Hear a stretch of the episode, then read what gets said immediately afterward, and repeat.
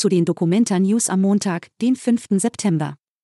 Hier kommen unsere heutigen Nachrichten rund um die Weltkunstausstellung. Luftbad an der Fulda bleibt wohl nicht in Kassel. Das Luftbad am Auedamm ist ein Begleitprojekt von Kasseler Architekten zur Documenta 15. Es wird aber vermutlich nicht dauerhaft dort bleiben. Das machte Stadtbaurat Christoph Nolda bei einer Diskussionsrunde deutlich. Das Werk sei auf Dauer ein zu großer Eingriff in den Landschaftsschutz. Documenta-Besucher sucht seine Lebensretterin. Andreas Kuss aus Wien besuchte die Documenta. Am Standort Hübner erlitt er einen schweren Herzinfarkt. Eine anwesende Ärztin griff sofort ein. Das rettete ihm vermutlich das Leben. Nun sucht Andreas Kuss nach dieser Frau, um sich zu bedanken. Elterninitiative setzt sich für Erhalt der Kinderkrippe im Fridericianum ein.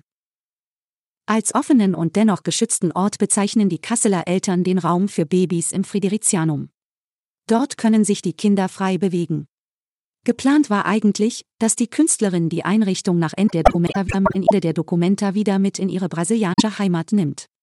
Nun möchte eine gegründete Elterninitiative die Stadt Kassel davon begeistern, die Krippeneinrichtung zu kaufen. Hito Steyerls Film kann ab sofort ausgeliehen werden. Auf der Documenta ist Hito Steyerls Film Animal Spirits. Eine Künstlerin hat sich aus Protest gegen den Umgang mit Antisemitismus von der Kunstschau zurückgezogen. Man kann sich den Film ab sofort allerdings auf DVD ausleihen, und zwar im Filmshop an der Erzberger Straße. Alle Infos zur Documenta findet ihr auch auf hna.de/documenta. Bis morgen.